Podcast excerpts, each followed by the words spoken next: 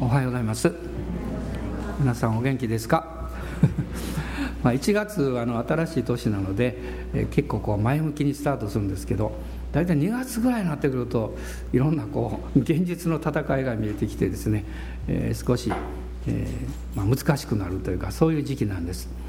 で昨日もあ今日の礼拝のことを祈ってましてあの今日はですね、えー、みんなに元気になってもらいたいなという、えー、そういう気持ちであの御言葉を開きたいと思います、えー、ちょっと大人の人の顔を見てもう元気そうな方もたくさんいらっしゃいますけどちょっと疲れてる方もおられると思うので「まあ元気ですか?」と声かけてください。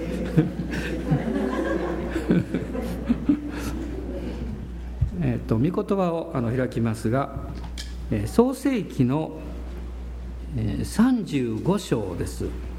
創世紀の35章の16節から19節まで。短いところですけどもまず一緒に読みたいと思います。創世紀の35章の16節から19節です。ご一緒にどうぞ。彼らがベテルを旅立ってエフラテまで行くにはまだかなりの道のりがある時ラケルは産気づいてひどい陣痛で苦しんだ。彼女がひどい陣痛で苦しんでいる時助産婦は彼女に「心配なさるな今度も男のお子さんです」と言い告げた。彼女が死に臨みその魂が離れ去ろうとする時彼女はその子の名をベン・オニと呼んだ。しかしその子の父はベニヤミンと名付けた。こうしてラケルは死んだ。彼女はエフラテ今日のベツレヘムへの道に葬られた。でこの35章の内容っていうのは、まあ、ヤコブがラバンのこの家でのこう20年間の、まあ、苦しい戦いを経てこのベテルに帰っていく、まあ、やがてお父さんお母さんのところに行くんですけれども、まあ、その途中のことがまあ書かれているわけです。でヤコブっていう人は、まあ、アブラハムイサクヤコブですから、まあ、あのアブラハムの孫にまなるわけですね、まあ、先週は何度か皆さんアブラハムとイサクとヤコブと誰が長生きしたか知ってますかって聞きましたら大体みんな頭の中でアブラハムだと思ってる人多いんですよね。アブラハムじゃないんですよ。イサクなんです。えアブラハムは175歳。イサクは、えー、180歳。でヤコブが147歳なんです。ヨセフになりますとぐっと下がって110歳になるんですね。まあ賢い人は早く天に行くのかも分かりませんけども、まあ、ヨセフはあの、えー、イエス様の雛形ですのでね。でこのヤコブという人は、まあ、非常にこう問題児であったわけです。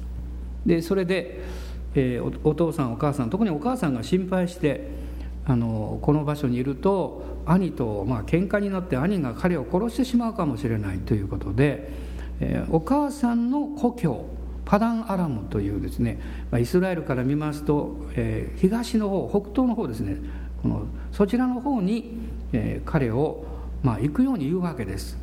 でそこで、えー、叔父の娘の中から、ま、奥さんをもらいなさい。まあ、こういうことでですねヤコブは出かけていくことになります。で実際叔父のこのお母さんのお兄さんですねラバンのところに行きました時に2人の娘さんがいて長女がこのレアという人そして次女がラケルという人。でヤコブはですね妹のこのラケルを見た時にもう一目惚れしてしまうんですね。この人と結婚したいと。でお父さんはまあ、ラバンはですね分かったと。じゃあ7年間あの私のために働きなさい。そうしたらあのラケルを嫁にあげようと。もうやあのヤコブは一生懸命働いてもう7年がねもうあっという間に過ぎてしまうわけです。ところが結果的にはあのお姉さんのレアと結婚することになってしまってですね。まあ、ラケルは非常に失望あヤコブは失望するんですけどもでラケルのためにもう7年働けということでまた7年働いてですね、まあ、14年後に、えー、この彼が願っていたラケルを嫁にもらうことができます。でも結果的にお姉さんのレアと妹のラケルと両方奥さんにすることになるわけです。一人でも大変なのにね。いや失礼しました。あのどっちが大変なんでしょうか。まあ結果的にですね20年間まあ、叔父の家で、まあ、彼は働かされたというか、まあ、働いたというかね、まあ、そして、えまあ、たくさん祝福をもらうんですけどもやがてまあ帰ってくるわけです。でこのおじさんの家に20年いた間に実は11名の男の子と1人の娘をこの産むわけですね。でそのあの子供たちのこう誕生のこう競争みたいなことが起こるんですけども、まあ、これは調べると非常に面白いですね。私も昨べもう一回これ書き出しましてね。あの、まあ、人のことですから面白いんですけど自分のことだったら大変ですけどこれ。ねでまずですねこのラケルという人なんですが彼女は、まあ、姿も顔立ちも美しかった。創世記の29章の17節の中に書かれています。でラケルという人の名前の意味はメ羊という意味なんです。メスの羊。そういう意味を持ってます。でお姉さんのレアはですね野生のメ羊という意味があるんだそうです。レアの方は野生のメスの羊。つまりこれはしっかりとした性格の持ち主であるということを表してるんですね。お姉さんはしっかり者だったみたいですね。ただ、まあ、29章の17節を見るとまあ、彼女は目が弱々しくって妹ラケルほど引き立った存在ではなかった。目立たなかったんですね。であのヤコブはこのラケルを非常に、え、愛したんですけれども最初に子供たちが生まれていったのはあのお姉さんの方のこのレアの子供たち息子たちです。で聖書の中には下の方に注釈があってその意味があの書かれているんですけど私ちょっと書き上げてみたんですね。でレアはまずですね4人の子供を連続して産みます。ルベンシメオンレビユダ、ね。まあ、ルベンというのはこう見よ。シメオンは聞くという意味を持ってますね。でレビは結ぶ。こう何か糸を結ぶっていうそういう意味ですね。でユダは皆さんご存知ですが褒めたたえる賛美という意味を持ってるわけです。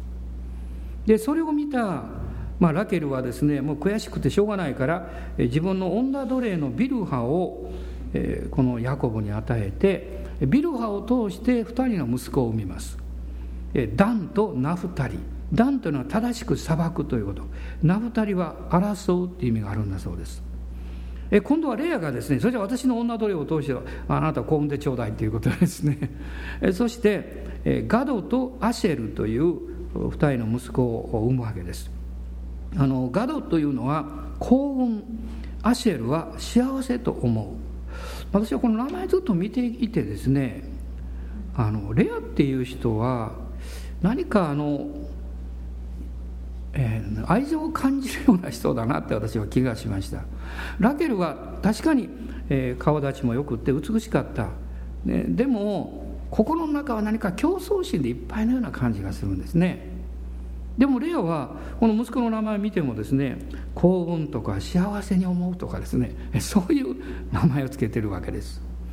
えそして、まあ、10人の息子たちが、まあ、奴隷の子供はこの主人の子供として受け入れられましたから10人の息子を得るんですがそしてついに11番目にえー、このラケルが待望の息子を産むわけです。それがヨセフです、まあ、ヨセフというのは加えるという意味をあの持っています。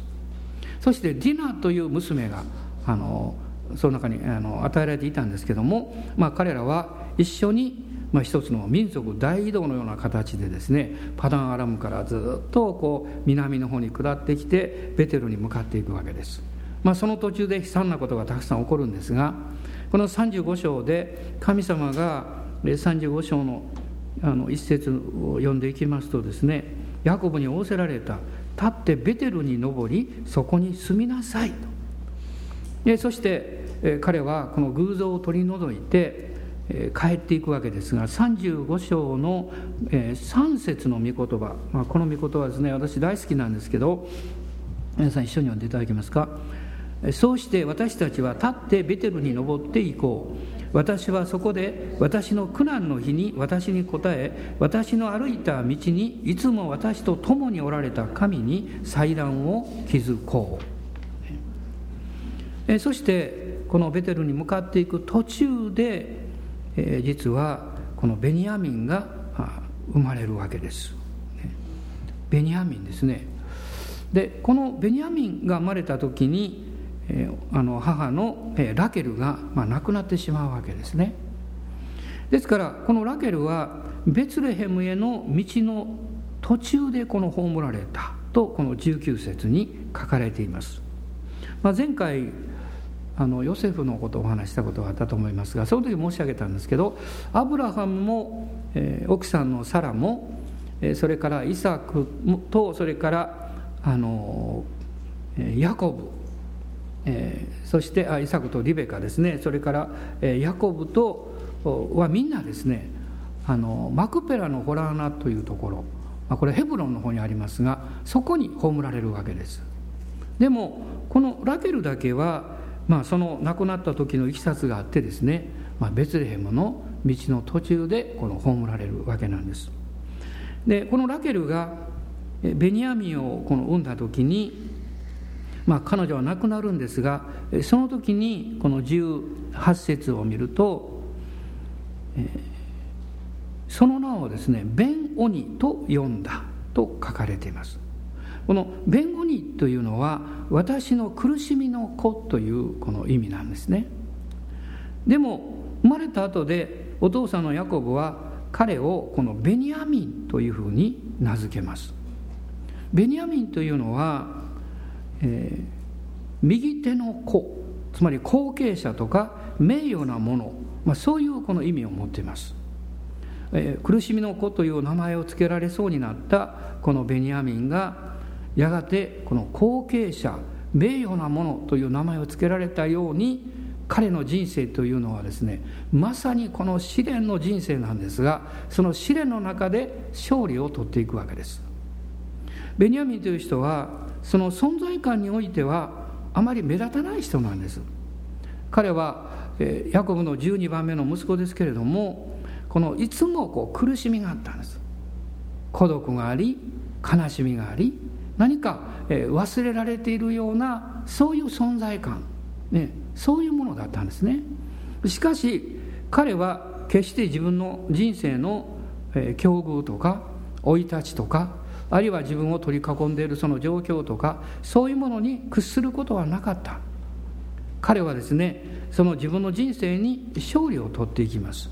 彼の人生の勝利の秘訣はどこにあったんでしょうか。私はベニヤミンのことを何度も何度も振り返って考えてきました。そしてこのあの一語に尽きると思うんですね。自分の人生を信じた。自分の人生を信じた。でもその後に大事なことがあります。今の私たちの言葉で言えばイエス・キリストにあってということです、ね、あのクラーク博士の有名な言葉がありますね「えー、少年よ大使を抱け」私大使って意味が初め分からなくって聖徳太子のことかなとか思ったり。そういう人もいますね。聖徳太子さんを抱こうっていう人ね。分かりますか？言ってる意味が。あの万冊の。でもそうじゃありませんね。大きな志です。でも、まあ、彼はこういうふうに言ったと言われてますね。少年を大使を抱け。その後で In Jesus Christ、ね、イエス・キリストにあって大きな志を持て。まさにこのベニヤミンという人物は神様のですね大きなもう旧約の時代ですからね。神様の大きな恵みと計画というものを自分の人生の中に信じていった人です。今日もし皆さんがですねどういう状況であれどういう境遇であれあるいはどういうふうに自分の人生というものを考えなきゃいけなかったとしてもあなたがキリストにあるというその信仰を持てばベニヤミン以上の神様の勝利と恵みをいただくことができます。アーメン。感謝します。ここに会がありますね。あの旧約の時代と新約の時代の大きな違いの一つというのはですね旧約の時代においては彼らは絶えず信仰告白をして信じなきゃいけなかったんです。だからその信じるということができなくなった時にそうでない状況の中に陥ってしまいます。ところがこの新約の時代というのはですね私たちが信じなくな信じることが難しい時でも信じることのできる力とその信仰がその人の中に与えられているということなんです。それは精霊様がおられるからです。コリント人への第二の手紙を開いていただきますが第二コリントの4章です。4章の13節を一緒に読んでいただきたいと思います。ご一緒にどうぞ。私は信じたそれゆえに語ったと書いてある通りそれと同じ信仰の霊を持っている私たちも信じているゆえに語るのです。これは支援の116編の10節の御言葉旧約聖書の御言葉が引用されています。私は信じたそれゆえに語った。ね。これはそれ信じたそして語った。これは旧約の信仰なんですよ。同じその信じるという点においては旧約も新約も同じなんです。しかしもう天と地の差はですねこの13節にありますが私は信じたそれゆえに語ったという同じ信仰の霊を持っていると書いてます。つまり信じて語るというそのことの内容をですねその力を持ったお方を今私たちは内側に頂いているということです。分かりやすく言うとこういうことですね。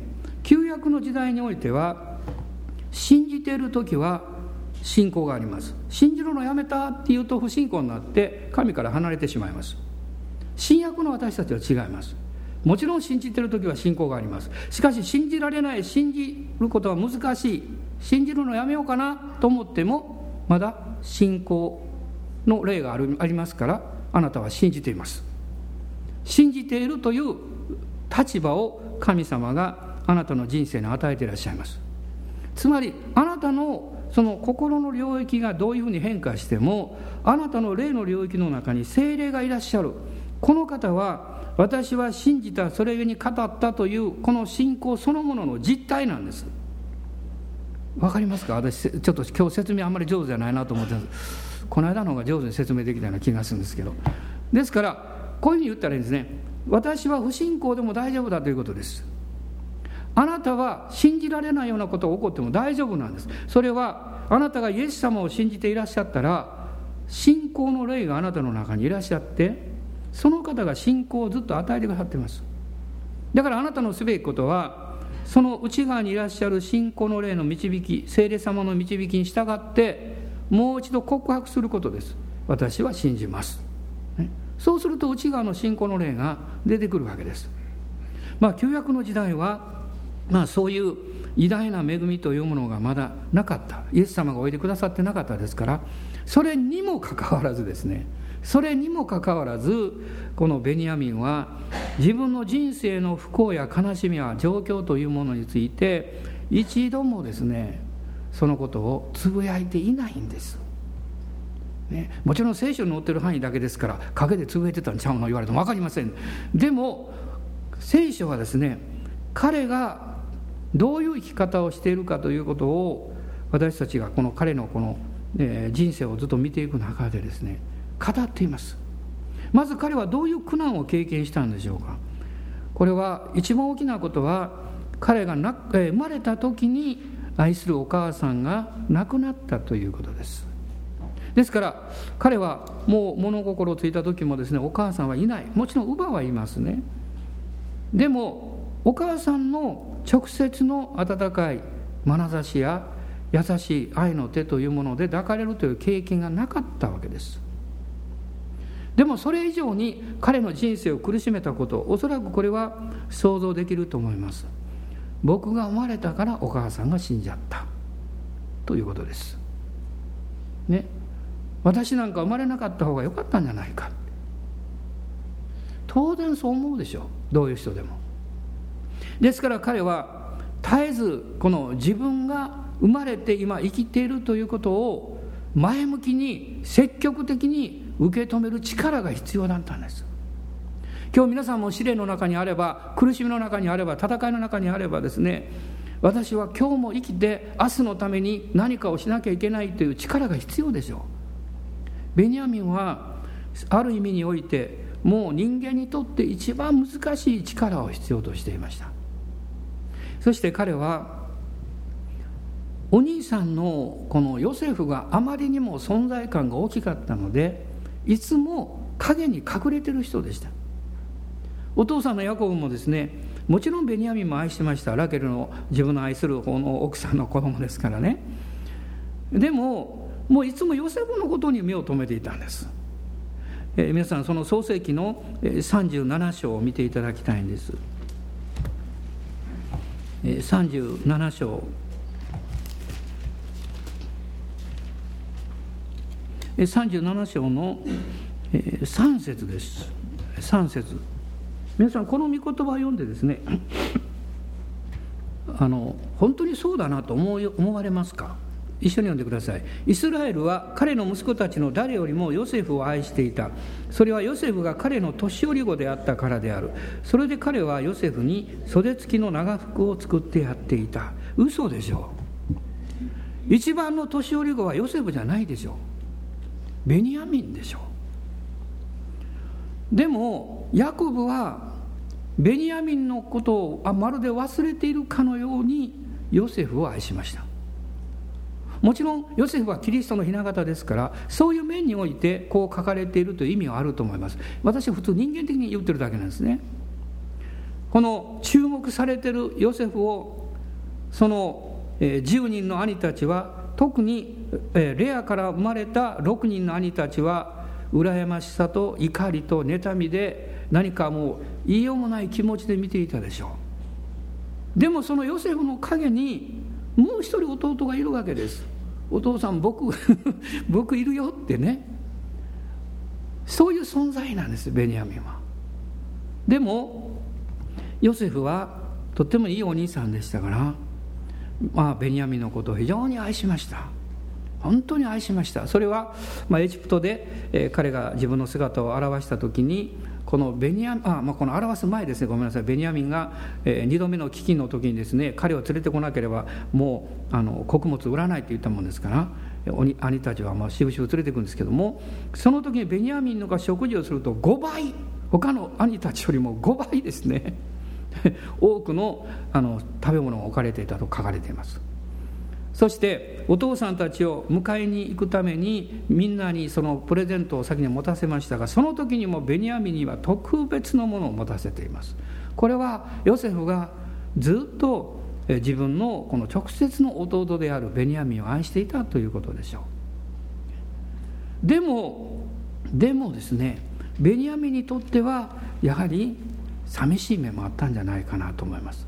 皆さんは何人兄弟でしょうかね？そのご兄弟の中であなたのお兄さんお姉さんがすごく優秀ででいつもお父さんやお母さんがお姉さんやお兄さんの方を見ている。そのために寂しさを感じるという人がいるかも分かりません。私が以前ある教会で、え、会いました。その男性はですね私にこう言いました。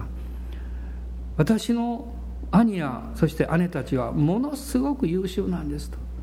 もう最高の大学に行ってですねそしてあのお父さんあのお母さんもいつも彼らに期待してるんですと言いました。ですから彼の性格を私見た時にですねとっても暗いなという感じがしました、ね、でも彼も非常に実は普通で比べると非常に優秀な人だったんです。兄弟のですねある特別な学部で勉強してたんです。で僕は頭が悪いんですって言うから知能指数はこんだけですと聞いて私はびっくり仰天しました。そんなこと言いませんけどね。なぜ暗かったんでしょう？知性もありそして、えー、いい場所で学びをしている。それは彼の心が暗かったからです。もし皆さんあなたの心が暗ければ環境が恵まれていようがお金があろうがどういう状況が恵まれていようがあなたの人生は暗くなります。でも反対のことも言えます。あなたの心が明るければあなたの心の中に火が灯っておれば環境が暗くっても状況が悪くっても先が見えないというそういうふうに言われたとしてもあなたは明るく希望を持って生きることができるんですよ。アーメン。ここでアーメンと言っていただいたら嬉しいですね。本当にそうなんです。そうですよ。だから皆さん環境や状況に負けないでください。その状況をイコール自分の人生だというふうに決めつけないでください。あなたの課題が残されています。あなたはあなたのうちにおられる方に従って力強くその自分の前の状況を変えていくという勇気を持たなきゃいけないんです。ベニヤミンはそういう意味で私は非常に勇気のあった人だと思います。その愛する素晴らしい兄が突然ある日いなくなってしまいました。お兄さんたちにお弁当を持って行った。帰ってこない。それ以来ですね。そしてお兄さんたちの報告によれば悪い獣に殺された。ボロボロになった服とそしてあのあのお父さんからもらった素晴らしい服ですよ。そして血がいっぱいついているそういう服を持って帰ってきた、まあ、私はこのベニヤミンがですね一人で天幕の中で泣いてる姿を想像するんです、ね、ただ単に兄がいなくなっただけじゃない。彼をいつも守ってくれ彼をかばってくれそして彼のために勇気を与えてくれたお兄さんがいなくなってしまった。そして彼はここから本当の孤独を経験していくわけです。これがベニヤミンの人生なんですね。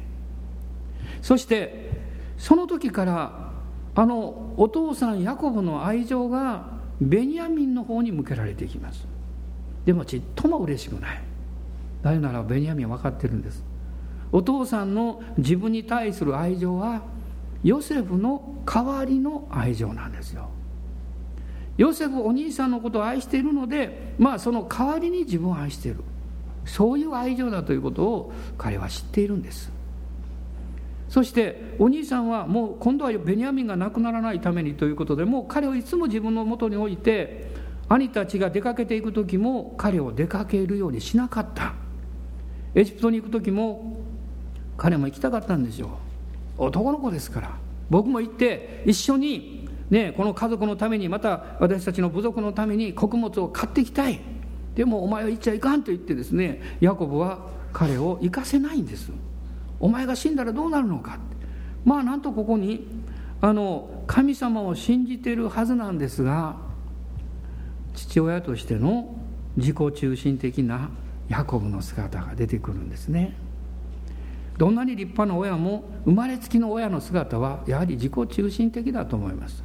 あなたがどんなに愛してると言ってもあなたの視点で愛してるわけです。あなたが願ってるような形で愛してるんですよ。これはベニヤミンにとって大きな負担じゃなかったかなと思います。しかし彼はですねそういう人生であったにもかかわらず勝利を取っていくんですね。まあ彼がエジプトにやがて行ってヨセフのことが分かってですねもうお兄さんと会った時の喜びはねもうこれはもう言葉に表すことができないと思います。このベニヤミンはどういうふうにその勝利を取っていったんでしょうか。彼は勇気を持ったんですね。どういう勇気なんでしょう。自分のさっき言いました自分の人生を信じるという勇気です。あなたが自分の人生はもうダメなんだとかもう自分の人生は希望がないとか勝手にあなたがそのように決めつけてしまえば思い込んでしまえばそこで終わってしまいます。しかしベニヤミンは失望感や失敗やあるいは挫折感の中でもですね誠の神様を見上げることをしたんです。このためにこのことに関してはやはりヨセフの影響があると思いますね。ヨセフの影響。これは大いにあります。もちろんお父さんが信仰を持って今まで歩んできたその歩みについてのこの影響というものもこのあると思います。エレミア書の31章の3節を開いてください。エレミア書の31章の3節です。ご一緒にどうぞ。主は遠くから私に現れた。永遠の愛をもって私はあなたを愛した。それで私はあなたに誠実を尽くし続けた。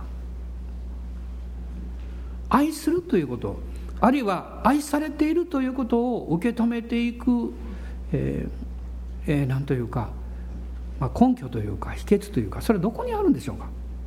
それは誠実さではないかと思います。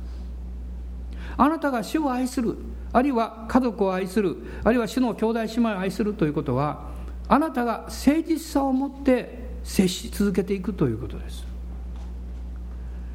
神様があなたを愛しておられるということも同じことです。神様はご自分の誠実さを持って私たちに接し続けてくださっています。時々この心の中で無意識のうちに高慢になったりあるいはわがままになったりします。その時に私たちはご真実な神様に対して疑問を抱くようになるんです。でもあなたが何か打たれてあるいは失敗してぺっちゃんこになった時にですねどこに帰るんですか？あなたがあ主は私を真実な方として主が私を愛しておられるんだということを一番感じる時はそれを経験する時はいつなんですか？あなたが砕かれた時じゃないでしょうか。少なくとも私は自分のあの今までのクリスチャン生活ずっと振り返ってですね私はそうでした。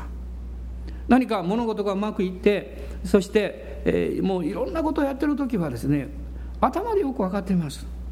でも行き詰まったりあるいは挫折したり失望したりその経験の時に痛みを負う中でですねああ主は誠実な方なんだ。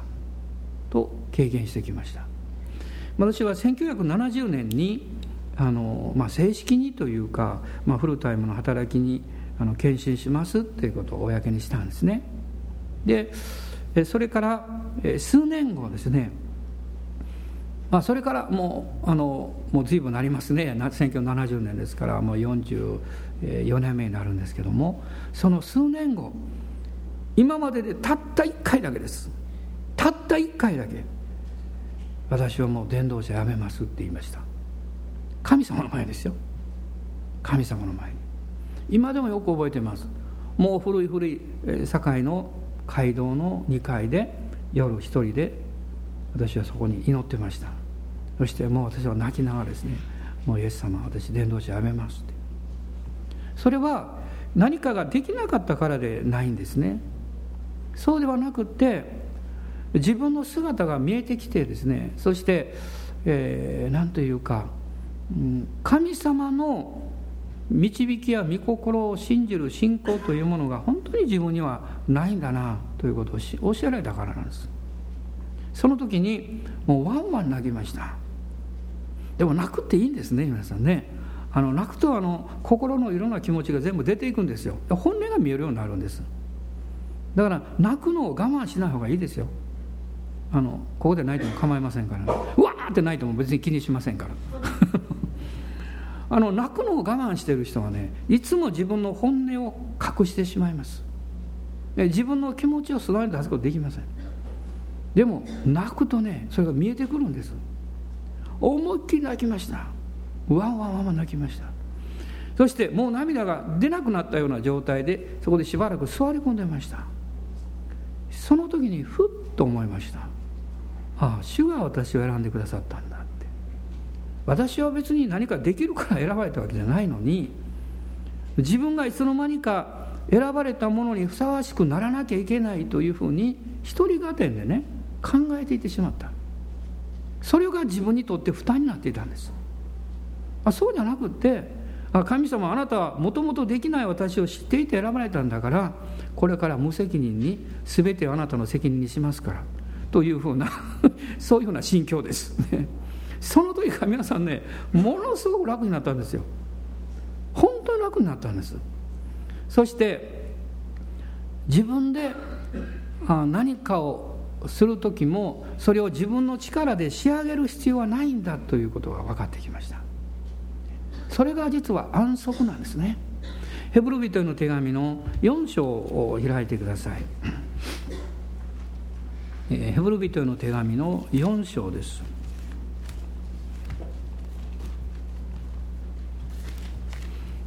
4章のまず12節。あもっとその前に読みましょうか。4章の、え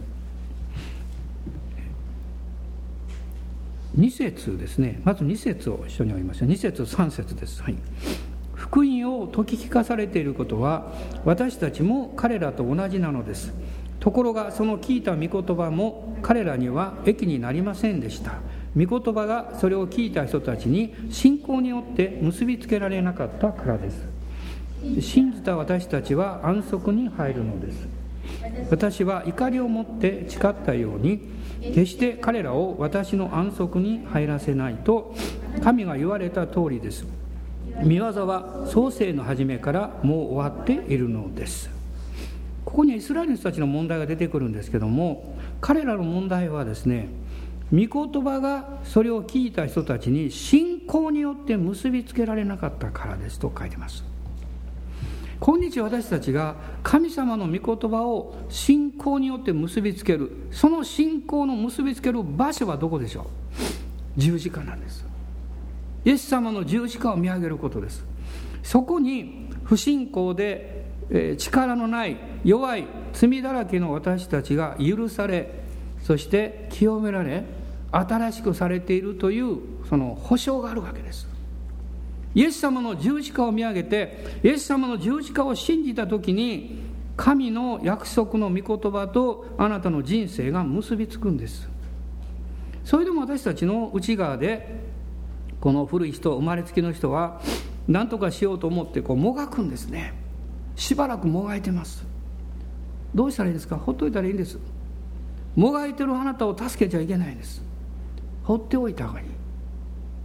ですからあのクリスチャンがですね自分の問題で悩む時にも2種類あるんです。一つは実際的ないろんな事柄に圧倒されて悩んでる時があります。もう一つは自分の内面の問題で悩んでる時があります。そして大事なことはその人が自分の内面の問題で悩んでる時は人は手を触れちゃいけません、ね、外側の問題の場合ある程度知恵や助けも必要ですからでも内面の問題は誰も助けることはできません。助けてはいけないんです。ちょうどまあ私もあの蚕を飼ってたことあるんですね。あの蚕を飼ってますとあの特に大きな蚕は楽しいんですよ。あの、えー、それがあの中からこう出てくるんですあの、えー、何ですかあれ。がひなじゃない。がが。ねこう眉が割れてきてね。羽が見えてくるでしょ。絶対触っちゃいけないですよね。蝶々もそうですけど。絶対さないからあのよく子供の頃ね蝶々になるの楽しみにこう休みの時ねあのこのなんか箱の中に入れて買ってましたけどね。もう触りたくなるんですね。こう引っ張ってやろうかなと思う。なかなか出てこない。こうもがいてしてるからね。でも触ってしまうとその指が触れた羽のところはダメになっちゃうんですね。いや放っておかなきゃいけない。霊的にもがいてる時はそうです。霊的にもがいて助けようとすることはその人の古き人を十字架から引き下ろすことになるんですよ。絶対それをやっちゃいけないんです。あなたの古き人は十字架についたままでなきゃいけないんです。でも十字架につけられていてもね叫ぶことできるんです。下ろしてくれって言って。助けてくれって言ってね。何とかしてくれって。あなたはその時心を鬼にしてまあ自分の自分ですけどね助けちゃいけないんです。あなたの古き人は十字架につけられたんだって。そのうちにだんだん声が弱まってきますよ。もうねもういいかみたいな感じですね。その時に精霊によるあなたの新しい人が働き始めるんですよ。それは信じる人の側が働き始まるあ始めるんですね。そういうそのいわゆる過渡期みたいなものがですね私たちの人生の中にもいつもあるわけです。いつもあります。旧約の時代はイエス様の十字架がまだなかったんです。ですから彼らはいつも、え従順か不従順かというこの選択に迫られたんです。今私たちはイエス様を受け入れたならばたとえ不従順になった時でも神は従順なしもべとしての信仰の目であなたを見てくださって従順に立ち返ることができる助けを精霊がしてくださるんですよ。そのため私たちは感謝して賛美して威厳でも祈り霊の賛美を歌い主を褒めたたえるんです、ね、アーメン。感謝します。大人の方によかったねよかったねとおっしゃってください。もう本当にね。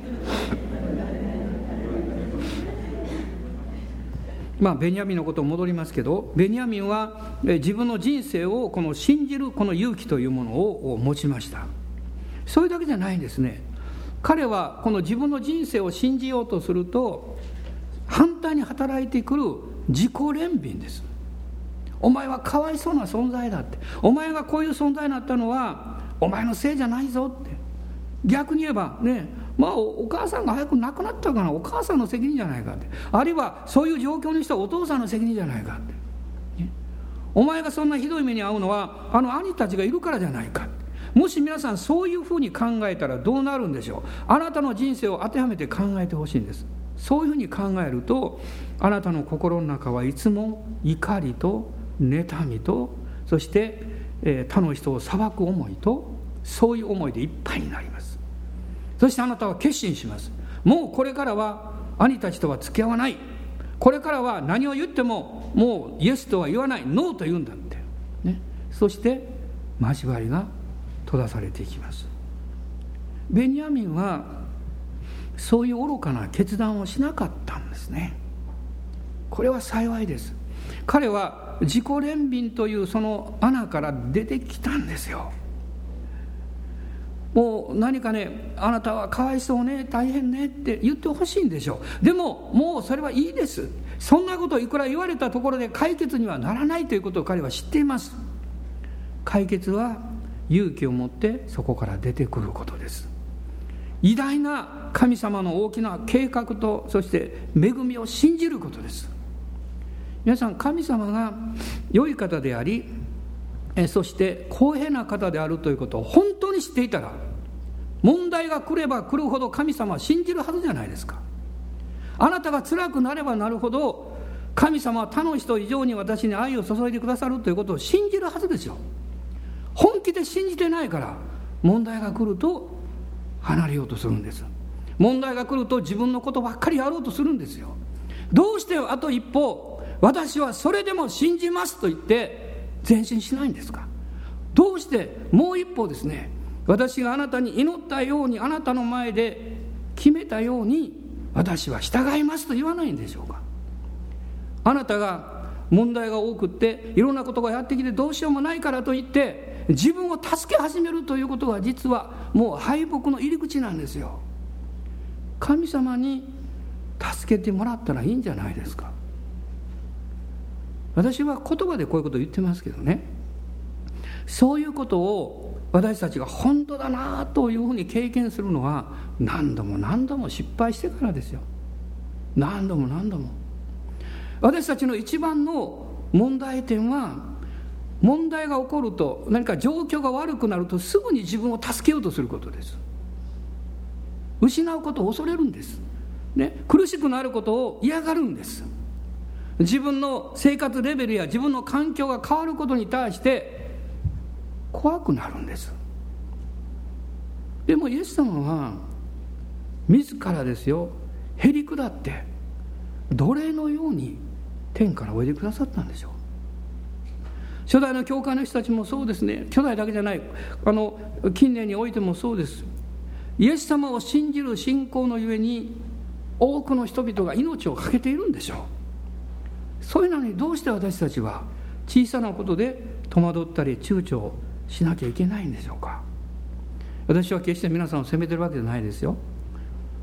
そのことが本当に私にもそして多くの人に必要だと感じてるからです。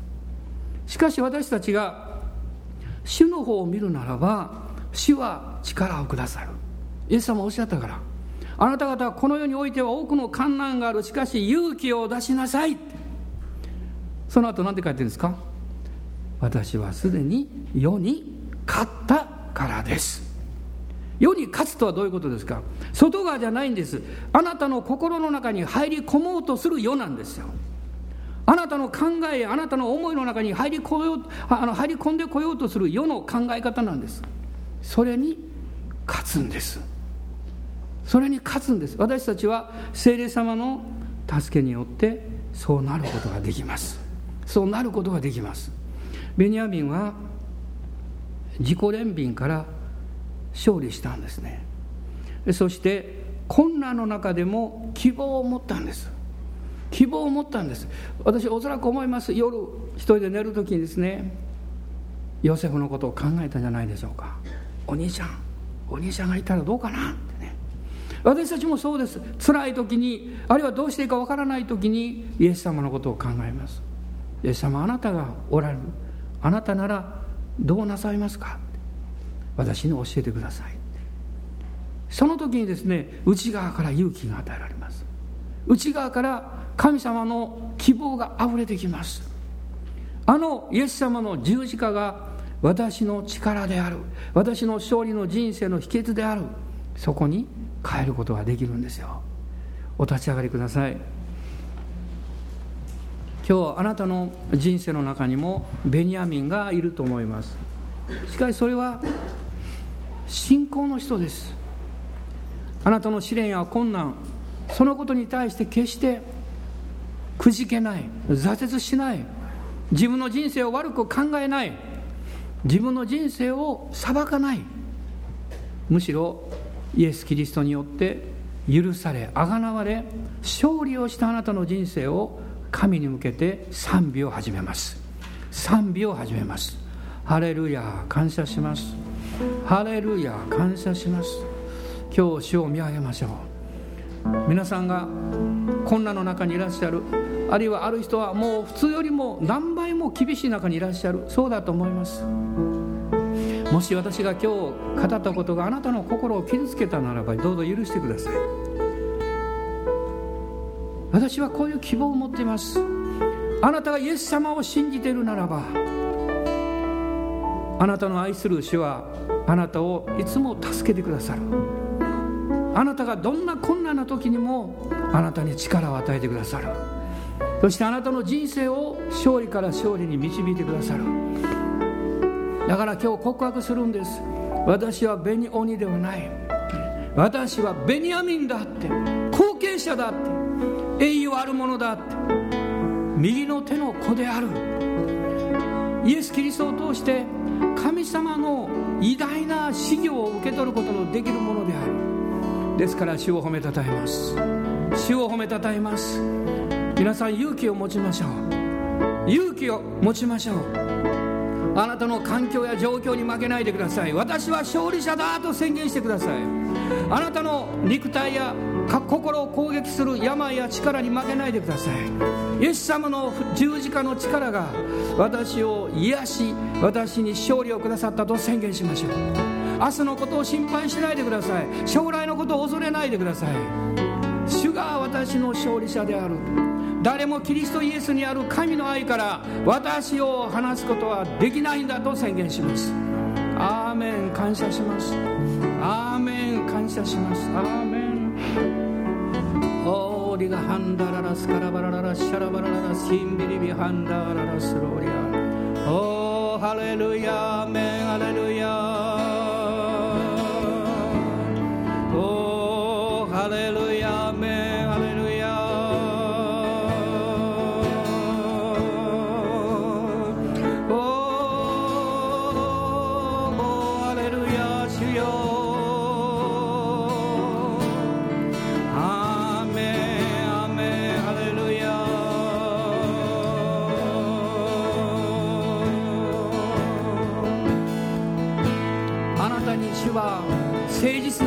って接していらっしゃいます。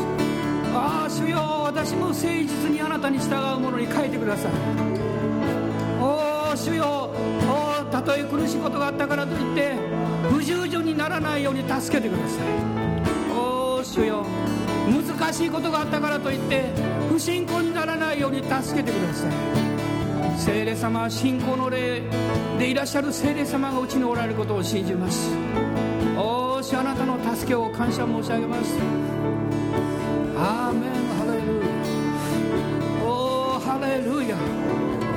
今皆さんイエス様を信じてその勝利の宣言をしてあなたの環境から来るあなたの体調から来るあなたの状況から来るムードに勝利しましょう。ムードを打ち勝っていきましょう。それに勝利しましょう。アーメン。あなたは勝利者です。あなたは勇気ある人です。神がその勇気を精霊によってくださったからです。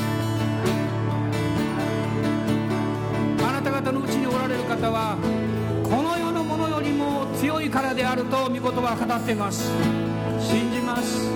アーメン。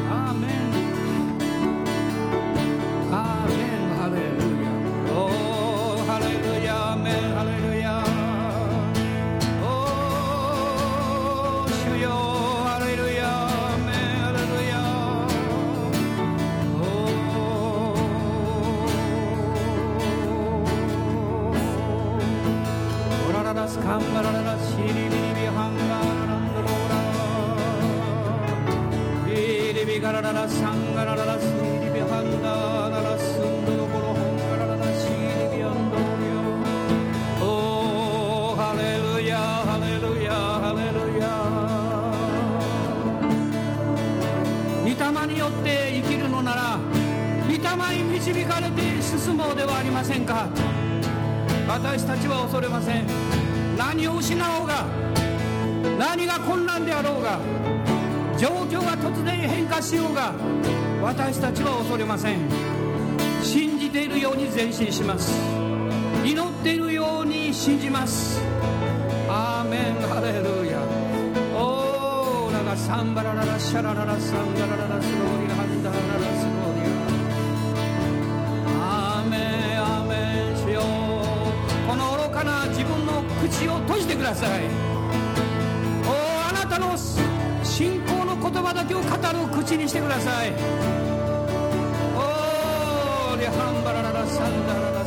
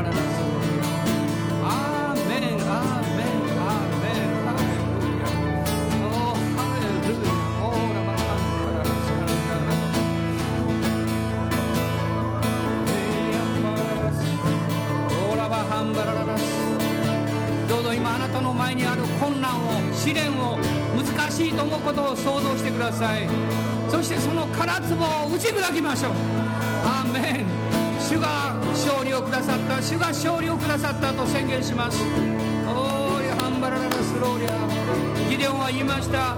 これはギデオンの剣だ主の剣だと叫べと言いました。おーハレルヤ。それはこういう意味です。主の御言葉だ。主がくださった御言葉だと叫べオーラハンダララサンバラララシャラララス。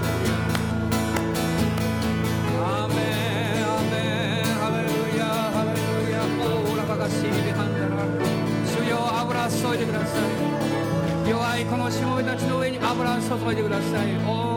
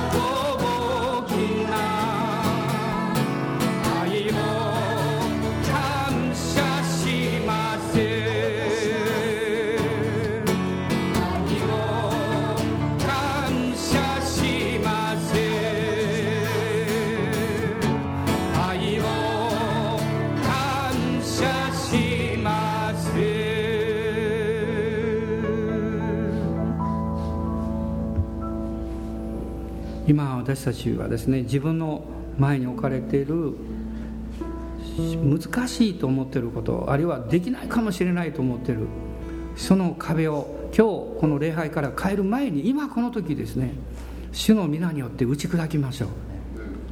その殻の壺を割ってから帰りましょう。恵まれただけで帰ってもダメです。壁を打ち砕いて帰らないと。また元へ戻ってしまいます。悔い改めと信仰を持って主の前に出ていきましょう。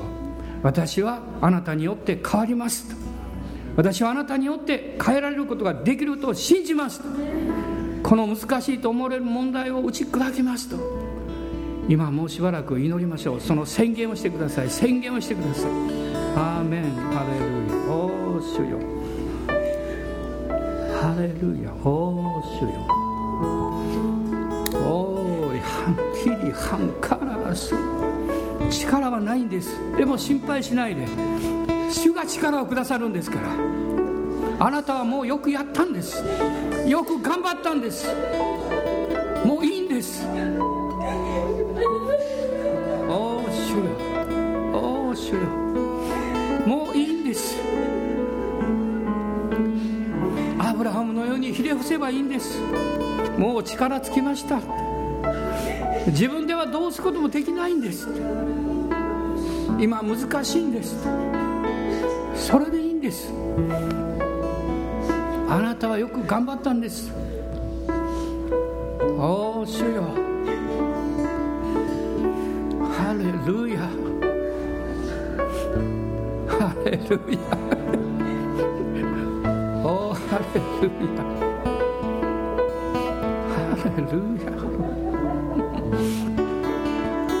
ハレルヤですハ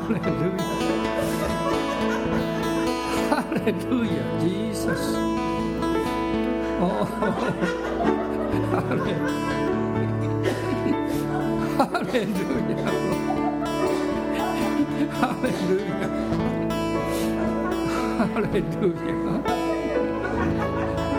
ハレ失敗が何ですか？